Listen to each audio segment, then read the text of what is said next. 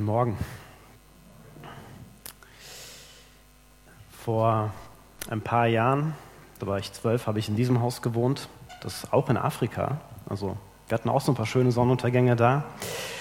Und ähm, in Afrika ist es so, oder in Kenia, da wo wir waren, dass Begrüßungen sind eine ganz wichtige Kiste. Also man begrüßt einander. Und vor allem ist es wichtig, dass jüngere Menschen ältere Menschen grüßen. Also es ist total unfreundlich, wenn ein junger Mensch ein, eine ältere Person nicht grüßt. Und ich weiß noch, es gab eine Situation, wir hatten eine Nachbarin hier, die wohnte auf der linken Seite und ich bin irgendwo vorne auf der Straße rumgelaufen, habe die überhaupt nicht wahrgenommen und die ist irgendwie an mir vorbeigelaufen und ich habe sie, nicht, hab sie nicht begrüßt, ich habe sie nicht wahrgenommen.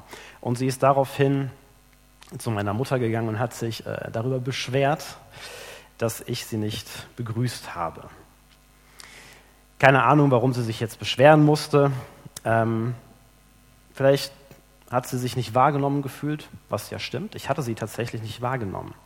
Das heißt, Begrüßungen haben etwas mit Wahrnehmung zu tun, ob ich jemanden sehe oder eben nicht sehe.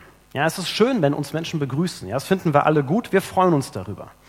Und wenn wir unterwegs sind und wir rechnen so gar nicht damit, begrüßt zu werden, und dann kommt jemand und begrüßt uns überraschenderweise, dann das, das freut uns, oder?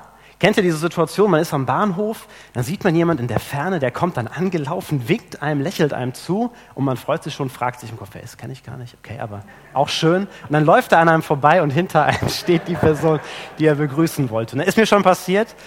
Ähm, ja, ist schon, da merkt man so, was für eine Freude aufkommt und was für eine Enttäuschung da ist, wenn auf einmal keine Begrüßung gekommen ist. Ne? Begrüßungen machen was mit uns. An der Art und Weise, wie jemand uns begrüßt, das setzt irgendwie schon den ganzen Ton für diese Begegnung. Ja, man weiß, was man vielleicht eher, dass man eher was Schlechtes jetzt erwarten kann. Ja, manche Begrüßungen schrecken ja so richtig ab und das kennen wir auch. Ja, also jeder von uns kann vermutlich auf ein gutes Repertoire an ähm, Kniffen zurückgreifen, wie man eine Begrüßung so klingen lässt, dass der andere sofort weiß, ich habe keine Zeit für dich. Kann jeder von uns, ziemlich sicher. Und dann gibt es aber auch die Begrüßungen, da merken wir, die machen Lust drauf, irgendwie weiter mit dieser Person zu sprechen, Zeit mit ihr zu verbringen, sie kennenzulernen. Begrüßungen öffnen auch Türen. Also, schön, dass du da bist. Ich freue mich sehr. Wir befinden uns in der Reihe zum Lukasevangelium, da geht es um Begegnungen. Es geht um Begegnungen, die Jesus mit Menschen hatte. Und die Geschichte, die wir uns heute zusammen anschauen werden, die fällt da etwas aus dem Rahmen, weil es ist so, Jesus ist mit seinen Jüngern schon die ganze Zeit unterwegs. Eigentlich begegnet er ihnen gar nicht, weil er ja schon die ganze Zeit mit ihnen ähm, zusammen ist. Und trotzdem hat die Geschichte ganz viel mit Begegnung zu tun, weil Jesus seine Jünger nämlich losschickt, damit sie anderen Menschen begegnen. Da lesen wir Folgendes in Lukas. Danach bestimmte der Herr 72 weitere von seinen Jüngern. Er sandte sie jeweils zu zweit vor sich her Sie sollten in alle Städte und Orte vorangehen, in die er selbst gehen wollte.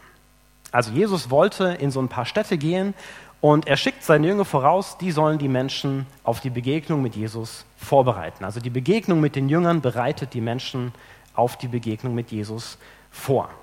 Und bevor jetzt manche in ihrer Bibel nachlesen und etwas verwirrt sind, also hier steht 72, andere Übersetzungen schreiben 70, welche Zahl am Ende genau die richtige ist, ist meiner Meinung nach gar nicht so entscheidend. Wichtig ist, dass Jesus hier nicht die zwölf Jünger schickt. Also Jesus hatte ja so einen engen Kreis von zwölf Jüngern, die schickt er auch im Lukas-Evangelium mal raus mit einem ähnlichen Auftrag, aber das ist vorher. Und jetzt nimmt er 72 andere Jünger und die schickt er los. Es geht heute also um Mission und darum, was Missionen mit Begrüßung zu tun haben könnten. Und wenn wir von Mission sprechen, dann geht es ja im Grunde um eine ziemlich einfache Sache. Gott will Menschen für sich gewinnen, weil er sie liebt. Und das geschieht, indem Gott Menschen begegnet. Jesus begegnet Menschen. Und als er später dann zu seinem Vater geht, sagt er seinen Jüngern, ihr sollt jetzt Menschen begegnen. Ihr habt den Auftrag, jetzt weiterzumachen. Ihr sollt diese Menschen vorbereiten auf die Begegnung mit mir. Und niemand von uns wäre heute Morgen hier, wenn die Menschen das nicht gemacht hätten. Allerdings, und das muss man auch dazu sagen, ist es mit Missionen nie so einfach. Ich zumindest tue mich immer schwer damit, darüber zu predigen, weil es gibt ja so Menschen, die sind total begeistert von Missionen, andere, die wollen sich damit eigentlich nicht so wirklich auseinandersetzen. weil sie damit schlechte Erfahrungen gemacht haben. Andere sind sich unsicher, ja, wie gehe ich denn überhaupt mit dem Thema um? Und manche sind schlichtweg überfordert mit dem Thema. Was machen wir jetzt? Das ist so die Frage. Ne? Und deswegen habe ich gedacht, vielleicht fangen wir mit einer grundlegenden Sache an. Jesus war der Überzeugung, dass alle seine Nachfolgerinnen und Nachfolger das können. Er hat gesagt, ihr alle habt diesen Auftrag. Das heißt, er hat nicht gesagt, es gibt ein paar wenige, die diesen Auftrag haben. Nein, der gilt euch allen. Das heißt, jede und jeder von uns kann irgendwie etwas dazu beitragen. Ja, wir alle können das. Zumindest war Jesus davon überzeugt. Und ich bin der Überzeugung, dass Jesus uns ziemlich gut kennt. Also, dass er wusste, was er da gesagt hat. Das heißt, wenn Mission für uns vielleicht so eine große Sache ist, dass die wie so ein großer Berg vor uns steht, wo wir denken, dem gehe ich lieber aus dem Weg, weil ich den überhaupt nicht erklimmen kann, dann hat es vielleicht damit zu tun, dass wir eher ein unvollständiges Bild oder ein schiefes Bild davon haben, was Mission denn eigentlich ist. Aber wenn wir in die Bibel schauen, dann merken wir schon, dass Mission ganz unterschiedliche Facetten hat. Das bedeutet nämlich nicht, dass jede und jeder, wie Paulus, in ein anderes Land reisen muss, wie auch meine Eltern, die in Kenia waren, ähm, sondern es gab auch genügend Christen in der Bibel, die sind zu Hause geblieben. Und die haben dort irgendwie diesen Auftrag auch ausgeführt. Die waren missionarisch tätig. Das heißt, ich lade dich heute Morgen ein, das will ich damit sagen, leg mal deine Vorstellungen und deine Ängste vielleicht in Bezug auf dieses Thema beiseite und schauen wir uns mal an, was wir vielleicht aus dieser Geschichte, wo Jesus seine Jünger wegschickt, was wir daraus für uns lernen können. Das Erste, das auffällt, ist Folgendes. Da lesen wir nämlich, er sagte zu ihnen, hier ist eine große Ernte, aber es gibt nur wenig Erntearbeiter. Bittet also den Herrn dieser Ernte, dass er Arbeiter auf sein Erntefeld schickt. Der Auftrag, den die Jünger bekommen, ist nicht, geht mal hin, sondern betet. Es fängt mit dem Beten an, weil da eine große Ernte ist. Ja, damit, mit der Ernte sind all die Menschen gemeint, die offen sind für Jesus. Und diese Ernte ist so groß, dass es dafür leider nicht genügend Erntearbeiter und auch nicht genügend Erntearbeiterinnen gibt, um diese Ernte einzuholen. Mit den Erntearbeitern sind die Menschen gemeint, die Jesus nachfolgen. Und das bedeutet jetzt erstmal von der Situation her, es gibt auf dieser Welt mehr Menschen, die offen sind für Jesus, als wir uns es vorstellen können. Da ist viel mehr zu ernten, als wir meinen. Auch hier in Darmstadt und in deiner Nachbarschaft. Und Jesus will diese Menschen für sich gewinnen. Und deswegen sollen die Jünger den Herrn der Ernte, Jesus, darum bitten, dass er Arbeiter schickt. Weil je mehr Arbeiterinnen da sind, je mehr Arbeiter da sind, umso mehr kann auch geerntet werden. Das heißt, hier wird schon was Wichtiges deutlich. Die Verantwortung dafür, diese ganze Ernte einzubringen, die liegt nicht bei uns als Einzelnen, sondern die liegt bei Jesus. Er ist der Herr. Er schickt seine Arbeiter und Arbeiterinnen da rein. Und wir muss ich kurz gucken. So weiter. Und wir können einen Teil dazu beitragen, indem wir für andere Menschen beten. Ja? Und das kann tatsächlich jeder von uns. Ja, dafür brauchst du keinen besonderen Mut, vielleicht ein bisschen Disziplin, aber beten können wir alle. Und vielleicht ist es so, dass du jemanden in deiner Nachbarschaft kennst oder auf der Arbeit, vielleicht jemand aus deiner Familie, aus deinem Freundeskreis, und du wünschst dir, dass diese Person Jesus kennenlernt. Dann bitte Jesus darum, dass er Arbeiter schickt dass er ihm Menschen schickt, die ihm Jesus lieb machen, durch die er Jesus kennenlernt. Damit fängt Mission an. Und das Zweite ist, losgehen. Jesus sagt dann, macht euch auf den Weg. Denkt dran, ich sende euch wie Lämmer mitten unter die Wölfe. Also man merkt, äh, der Auftrag ist scheinbar nicht so ohne. Ich meine, Lämmer unter Wölfen, das ist keine faire Situation. So ein Lamm hat einem Wolf gar nichts entgegenzusetzen. Also komplett hilflos. Das heißt, Jesus verspricht seinen Jüngern, und das bedeutet auch uns, nicht, dass alles einfach und glatt laufen wird. Im Gegenteil, er sagt, es wird Momente geben, da fühlt ihr euch so hilflos wie ein Lamm unter den Wölfen. Und das ist normal. Das ist vollkommen normal. Das ist keine Ausnahme. Und wenn wir uns dann die Geschichten der ersten Jünger auch in der Bibel anschauen, dann merken wir, was es bedeutet, als Lamm unter Wölfen unterwegs zu sein. Braucht man nur auf den Paulus zu gucken, da gibt es ziemlich viele Geschichten, gerade am Ende in der Apostelgeschichte, wie vielen Gefahren der ausgesetzt war. Menschen, die ihn töten wollten, aus seinem Volk, aus dem anderen Volk, Schiffbruch, von einer Schlange gebissen, von der giftigen, mehrfach im Gefängnis, öfter krank. Und trotzdem berichtet aber Paulus immer wieder davon, dass das eigentlich gar nicht so wichtig ist, weil das, was er mit Jesus erlebt, das überwiegt das. Das macht ihm so eine große Freude, was er da erlebt, dass das andere dagegen eigentlich gar nicht so erwähnenswert ist. Und das sehen wir übrigens auch bei diesen 72 Jüngern. Wenn wir später weiterlesen, dann kommen die zurück und sind begeistert davon, was sie mit Jesus erlebt haben. Die freuen sich richtig. Ja, wir sind zwar wie Lämmer unter den Wölfen, also wir sind hilflos, aber Jesus ist der Herr und der sendet uns. Und dieser Herr, der ist immer mit dabei. Auf den können wir uns 100% verlassen. Das heißt, niemand, der sich auf diesen Auftrag einlässt, niemand, der sich traut, diesen Schritt zu gehen, auch nicht diese 72, kann sich darauf zu 100% vorbereiten. Ja, wenn ihr von mir hören wollt, wie ihr euch darauf vorbereiten könnt, geht nicht. Du kannst dich nicht zu 100% auf etwas, auf sowas vorbereiten. Egal wie viele Seminare du besuchst, egal wie viel Bibelwissen du dir aneignest, in der Begegnung kann ganz, ganz viel passieren. Und da werden wir Momente haben, da werden wir uns hilflos fühlen, unvorbereitet. Und das ist normal. Das gehört dazu. Am Ende geht es darum, dass wir mutig losgehen, einen ersten Schritt wagen, sozusagen ins kalte Wasser springen, vielleicht wie diese ähm, Leute, die auf diese Bühne müssen, von denen der Raphael vorhin erzählt hat. Und zwar im Vertrauen darauf, dass Jesus jetzt das Nächste tun wird. Es hilft aber nicht, wenn ich mir schon Gedanken mache, was dann alles noch kommen wird. Jesus gibt deswegen seinen Jüngern in diesem Text eine ziemlich radikale Aufgabe. Er sagt nämlich, nehmt keinen Geldbeutel mit, keine Vorratstasche und keine Sandalen. Das heißt, die sind komplett unvorbereitet. Dass sie haben keine Absicherung. So würde niemand von uns auf eine Reise losgehen. Das ist total unvernünftig. Und dann lesen wir später Folgendes.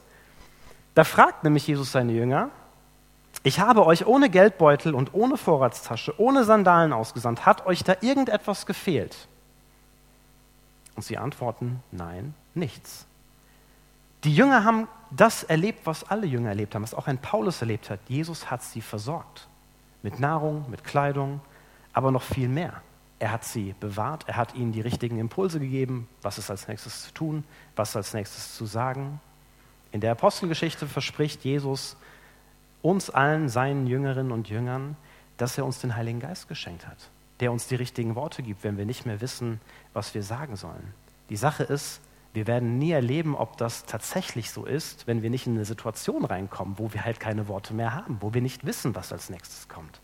Wenn ich immer schon weiß, was kommt, wie soll ich dann wissen, ob mir Jesus in dieser Situation begegnet und mir hilft? Das heißt, Mission geschieht, indem wir einen Schritt gehen, im Vertrauen darauf, dass Jesus uns alles gibt, was wir brauchen. Und dann kommt eine etwas seltsame Sache. Er sagt nämlich, haltet euch unterwegs nicht damit auf, jemanden zu grüßen. Da denke ich mir, ich habe alles richtig gemacht in Kenia, ich habe die Frau nicht gegrüßt. Aber wir merken, nee, das ist irgendwie unfreundlich. Ne? Also wir haben ja gerade am Anfang über Begrüßungen gesprochen und gemerkt, das ist eigentlich was Gutes. Also was soll diese Anweisung von Jesus? Warum sagt er das? Es geht Jesus darum, wenn er seine Jünger jetzt in diese Ortschaften losschickt, dann ist ziemlich wahrscheinlich, dass die da auch ein paar Bekannte und Freunde haben. Und er sagt, geht nicht zu denen und sagt Hallo, weil es bleibt nicht bei einem Hallo. Wenn man nämlich jemanden sieht, den man schon lange nicht mehr gesehen hat, ihr kennt das alle, dann verplappert man sich auch, dann ist man da unterwegs und man vergisst eigentlich, wofür man losgegangen ist. Jesus macht seinen Jüngern klar, ihr habt eine Aufgabe, vergesst das nicht. Das andere ist auch schön. Natürlich ist es schön, Freunde zu treffen und sich mit Bekannten zu unterhalten. Aber trotzdem habt ihr auch die Aufgabe, auf fremde Menschen zuzugehen. Die, die noch nicht eure Freunde sind. Die Menschen, die Jesus noch nicht kennen. Und bei denen sollen sich die Jünger jetzt folgendermaßen verhalten. Wenn ihr in ein Haus kommt, dann sagt als erstes, ich wünsche den Bewohnern dieses Hauses Frieden. Die, Bewohner sollen die, äh, die Jünger sollen in die Stadt gehen, sich ein Haus aussuchen, hingehen, klingeln, also klopfen damals, und ähm, Friede sei mit dir sagen. Die Begegnung beginnt mit einer Begrüßung, das ist Jesus ganz wichtig. Damit fängt es an. Und das ist nicht irgendeine Begrüßung, sondern es ist dieser bekannte Gruß, den alle damals kannten, Friede sei mit dir. Shalom. Die Jünger sind Boten des Friedens. Ja, sie sollen den Menschen Heil und Wohlergehen zusprechen. Frieden, das ist was ultimativ Gutes. Bei Frieden gibt es nichts Böses mit dabei. Wenn wir jemandem Frieden wünschen, dann können wir ihm nicht gleichzeitig mit einer missmutigen Miene begegnen. Das funktioniert nicht, das passt nicht zusammen. Frieden wünschen, dafür ist Jesus gekommen, um Frieden in die Welt zu bringen, in das Leben von jedem einzelnen Menschen. Und das Abgefahrene ist an diesem Gruß, dass das keine Floskel ist, sondern dass Jesus sagt, da passiert tatsächlich etwas, wenn ihr das tut. Er sagt dann nämlich, wenn dort ein Kind des Friedens wohnt, dann wird dieser Frieden bei ihm einkehren. Sonst wird euer Gruß ohne Wirkung bleiben. Das heißt, da steckt tatsächlich eine Kraft in diesem Gruß. Wir sprechen den Menschen wirklich den Frieden Gottes zu und der wird einkehren, wenn dort ein Kind des Friedens wohnt. Also wenn da jemand ist, der offen ist für Gott, dann wird dieser Frieden dort einkehren. Übrigens, die Jünger sollen nicht entscheiden, wem sie diesen Gruß zusprechen. Merkt ihr das? Sie sollen diesen Gruß jedem zusprechen. Der Friede Gottes gilt allen Menschen. Sie sollen diesen Friedensgruß jedem sagen. Und dann entscheidet sich, was dann passiert. Das ist aber eine Sache zwischen Gott und den Menschen. Das ist nicht mehr die Entscheidung der Jünger. Wenn die Menschen offen sind, dann wird dieser Friede einkehren. Und dann wird sich das daran unter anderem zeigen, dass Jünger eingeladen werden zu bleiben. Und diese Einladung, sagt Jesus, die sollt ihr dann annehmen. Bleibt in diesem Haus. Esst und trinkt, was euch angeboten wird. Wer arbeitet, hat ein Anrecht auf Lohn, zieht nicht von Haus zu Haus. Das heißt, er macht deutlich, wenn sich da eine Beziehung öffnet durch eure Begrüßung, dann bleibt da, investiert da rein. Geht nicht in ein anderes Haus, wo es vielleicht schöner ist, wo das Essen besser schmeckt oder das Trinken besser ist, das schöner aussieht. Nee, bleibt da. Investiert in diese Beziehung mit diesem Kind des Friedens, das ihr da kennengelernt habt. Das unterstreicht Jesus dann nochmal. Er redet dann von einer Stadt, und von den Bewohnern, die sie aufnehmen. Auch da sagt er, esst, was euch vorgesetzt wird, nehmt das an, bleibt da, heilt die Kranken, verkündet den Leuten, das Reich Gottes kommt euch jetzt nahe. Also bleibt da, wo ihr Gastfreundschaft erlebt. Und Jesus verschweigt dann aber auch nicht, dass es anders laufen kann. Kann auch passieren, dass die Jünger nicht aufgenommen werden. Wenn ihr in eine Stadt kommt und die Bewohner euch nicht aufnehmen, geht hinaus auf die Straßen der Stadt und ruft sogar den Staub aus eurer Stadt der an unseren Füßen klebt, schütteln wir ab. Doch das sollt ihr wissen, das Reich Gottes kommt jetzt nahe. Das sage ich euch, für die Leute von Sodom wird es am Tag des Gerichts erträglicher sein als für diese Stadt. Das heißt, an der Reaktion auf die Begrüßung wird sich zeigen, ob da eine Offenheit ist für Jesus oder nicht. Und wenn die Jünger merken, dass da keine Offenheit ist, dann sollen sie weiterziehen. Aber soweit es an ihnen liegt, sollen die Jünger alle Menschen, denen sie begegnen, mit diesem Friedensgruß grüßen und bleiben, wenn sich da eine Tür öffnet, investieren und weiterziehen, wenn kein Interesse da ist. Das heißt, man könnte das ganz einfach runterbrechen darauf, dass Mission eigentlich ist, beten, loszugehen, Menschen zu grüßen, also den Frieden zu wünschen und dann zu bleiben oder zu gehen. Und ich finde, das ist ziemlich praktisch. Ja, weil das können wir eigentlich alle Menschen begrüßen. Ja, das tun wir. Mm, ich habe ein Interview, ähm, ist schon ein paar Jahre her, von einem Pfarrer ähm, gesehen. Burkhard Wagner heißt er, der ist nach Rügen gezogen damals in eine Plattenbausiedlung, ein sozialer Brennpunkt. Und der hat Folgendes gesagt, Zitat. Wir erreichen die Menschen zuallererst damit, dass wir sie freundlich grüßen. Und über dieses missionarische Grüßen hat sich in den letzten Jahren, haben sich in den letzten Jahren fast alle Kontakte aufgebaut. Und wenn man mal ein bisschen weiter dieses Interview sich anschaut, dann erzählt er, wie er einfach durch diese Siedlung gelaufen ist und Menschen begrüßt hat. Da hat er Leute auf dem Balkon gesehen, die hat er begrüßt und immer wieder. Und irgendwann haben die ihn auf einen Kaffee eingeladen, erzählt er. Und dann sind Freundschaften entstanden. Und dann ist ein Hausgottesdienst daraus entstanden. Einfach nur durch eine Begrüßung. Der wusste nicht, was auf ihn zukommt. Das ist genau der Punkt. Man weiß nicht, was genau was, was dann passiert. Aber diesen ersten Schritt einer Begrüßung, den kann jeder gehen. Mission ist Begegnung. Ja, und die Begegnung fängt immer mit einer Begrüßung an. Die setzt den Ton. Und jeder von uns geht jeden Tag irgendwo hin los. Also es, gut, manchmal bleibt man auch komplett zu Hause, aber ihr wisst, was ich meine. Ne? Also losgehen tun wir alle irgendwo mal hin. Ja, zur Arbeit, Fitnessstudio, Aldi, Spaziergang zu Hause, in der Uni, Gottesdienst, Straßenbahn. Wir sind an so vielen Stellen unterwegs. Und überall begegnen wir Menschen. Und ich schlage dir heute Morgen ein Experiment vor. Nimm dir vor, diese Menschen, denen du begegnest, die keine Christen sind, bewusst freundlich zu grüßen. Und ich meine, es gibt ja so drei Kategorien von Menschen, die wir begrüßen können, sage ich jetzt mal Menschen, die wir sowieso gut kennen und die wir auch sowieso grüßen würden. Dann gibt es Menschen, denen begegnen wir regelmäßig, vielleicht der Nachbar von nebenan. Da sagt man mal Hallo, das ist auch regelmäßig, aber man hat vielleicht einmal gesprochen oder zweimal, aber mehr war das auch nicht. Vielleicht hat man auch bisher nur ein freundliches Hallo gesagt. Vielleicht sind es auch Arbeitskollegen oder im Verein, wo immer man da unterwegs ist. Also Menschen, denen man regelmäßig Hallo sagt, aber dabei ist dann auch geblieben. Und dann gibt es Menschen, die laufen uns einfach so über den Weg, da wissen wir, die treffen wir vermutlich auch nicht mehr wieder. Und vielleicht denkst du dir gerade bei den ersten beiden Kategorien, also die, die du sowieso grüßt, ja, was soll sich denn da verändern, wenn ich die jetzt bewusst grüße? Was, was meint denn der damit, wenn bewusst grüßen? Und ähm, das ist eine gute Frage.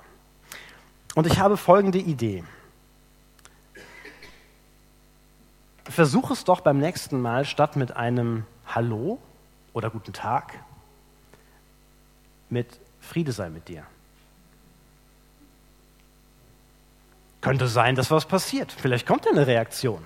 Es würde auf jeden Fall mal äh, Pfiff da reinbringen, sag ich mal. Und vielleicht hilft dir auch einfach folgender Gedanke dabei, wenn du andere Menschen begrüßt. Du bist Kind des Friedens. Du bist Tochter, Sohn Gottes, ein Sohn, eine Tochter des Friedens und du begegnest jetzt einem Menschen, der Gott noch nicht kennt aber den Gott zu seinem Sohn oder zu seiner Tochter machen möchte. Gott will diesem Menschen, dem du begegnest, Frieden schenken. Und durch dich begegnet jetzt Gott diesem Menschen. Und jetzt stell dir vor, dass Gott durch dich diesen Menschen begrüßt. Durch deine Worte, durch deine Gestik, durch deine Mimik. Gott begrüßt diesen Menschen. Ich bin mir sicher, dass diese das Gedankenspiel uns helfen wird und auch etwas verändern wird an der Art und Weise, wie wir Menschen begrüßen. Und damit sind wir schon missionarisch unterwegs. So ganz normal im Alltag, kann jeder von uns, indem du Menschen bewusst grüßt. Und ja, das erfordert Mut, weil wir wissen ja nicht, was dann passieren könnte. Aber da müssen wir dann auf Jesus vertrauen. Und das ist ja gerade das Spannende, dass Jesus sagt, dann bin ich mit dabei und dann wirst du vielleicht was erleben, was du vorher niemals erlebt hättest. Ja, und manche gehen dann vielleicht einfach weiter, dann ist das okay. Und bei anderen öffnet sich vielleicht eine Tür. Und die laden dich auf einen Kaffee ein. Dann nimm diese Einladung an. Und dann schau mal, was passiert. Jesus wird dich sicherlich nicht im Stich lassen. Und stellt euch mal vor, wie cool es wäre, wenn nächstes Jahr, im Frühjahr von mir aus, ein halbes Jahr ist ungefähr, da drüben im Foyer zwei Menschen stehen die vorher nicht zu dieser Gemeinde gehört haben. Und die begegnen sich, lernen sich kennen und fragen, na, wie bist du denn hier gelandet? Und dann merken beide, sie haben eigentlich dieselbe Geschichte zu erzählen. Da waren Menschen, die haben mich gegrüßt und ich hatte das Gefühl, Gott sagt mir Hallo. Wäre abgefahren, oder?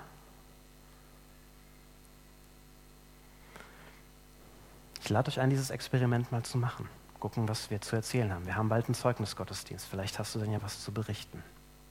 Amen.